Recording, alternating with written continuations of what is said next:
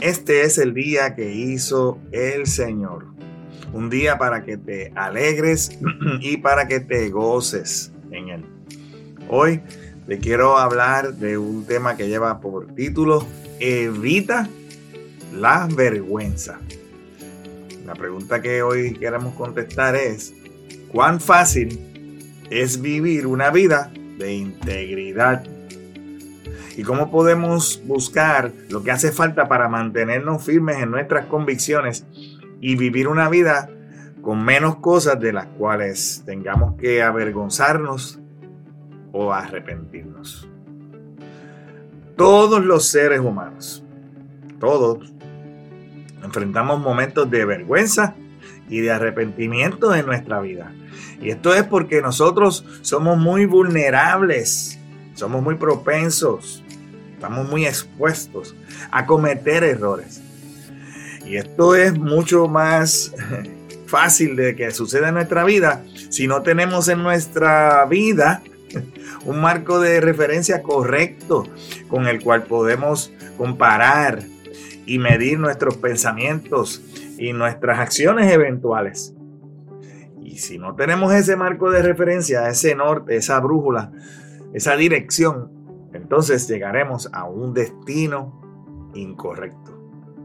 Evitar la vergüenza implicaría vivir en coherencia, en acuerdo, alineados con tus valores, cultivar la integridad espiritual, comprender claramente las consecuencias de tus acciones y trabajar hacia tener una paz esa paz que sobrepasa todo entendimiento, esa paz interior y ese crecimiento espiritual que Dios espera que suceda en cada uno de nosotros como sus hijos.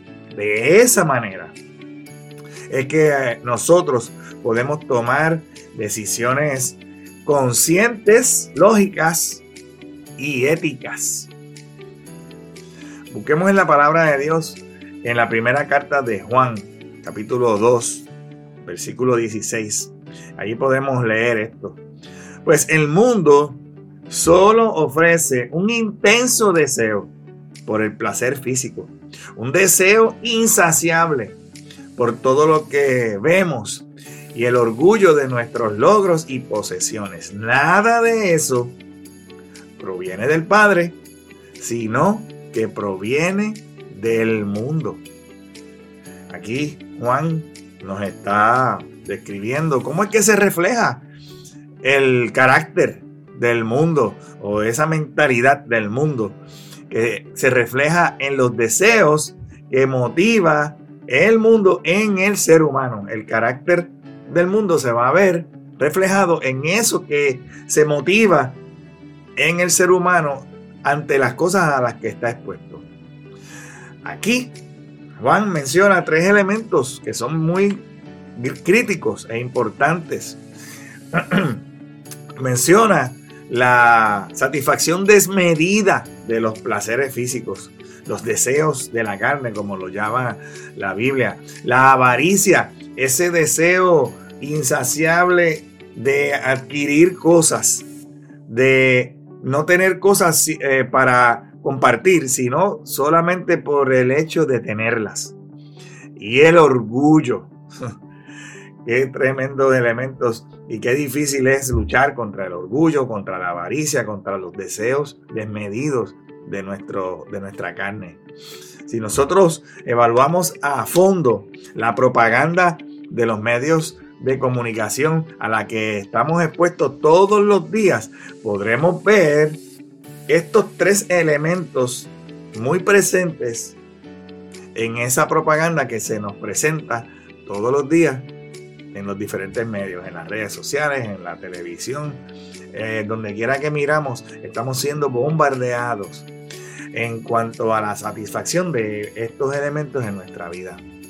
Aquellas cosas que se nos muestran, que se nos presentan todos los días, eventualmente van a llegar a verse como cosas normales y es así como se establecen las normas en las sociedades y es así como se transforma una sociedad, se modifican culturas, se trastocan valores y principios.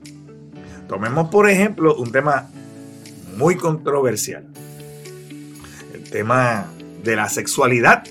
El mundo nos quiere mostrar una perspectiva muy alejada de lo que Dios establece en su palabra como lo que sus hijos, los hijos de Dios, deben manifestar. Definamos que lo que Dios espera de nosotros es una santa sexualidad.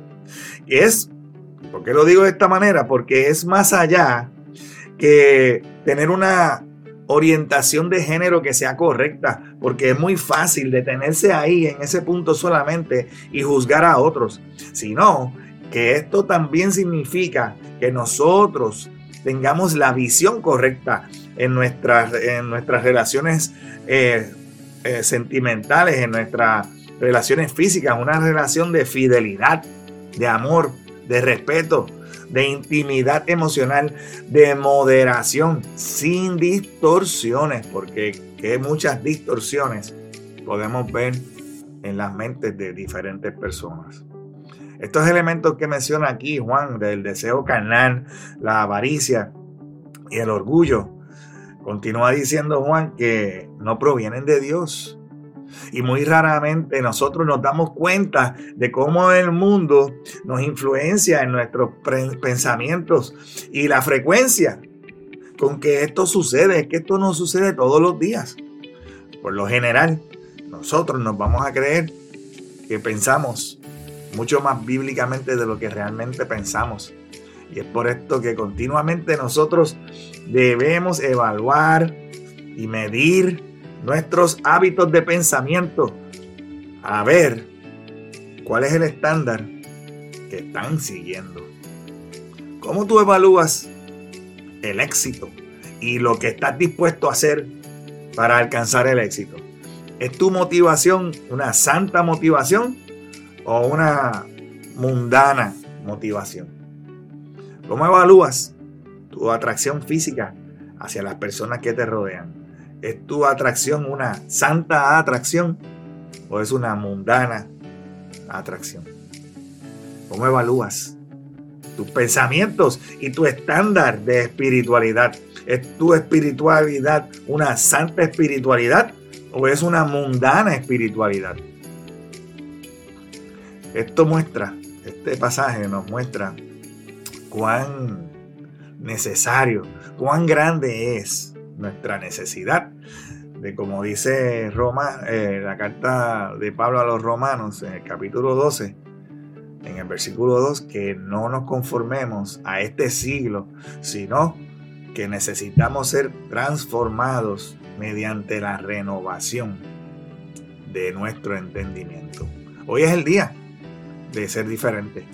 Hoy es el día de hacer la diferencia. Hoy es el día que hizo el Señor para que te goces, para que te alegres en Él, que tengas un excelente resto del día y que Dios te continúe bendiciendo en el nombre poderoso de Jesús. Amén. Si este contenido ha sido de bendición para tu vida, te invito a que lo compartas con otras personas, a que te suscribas a nuestro podcast y que nos sigas en nuestras páginas en las redes sociales.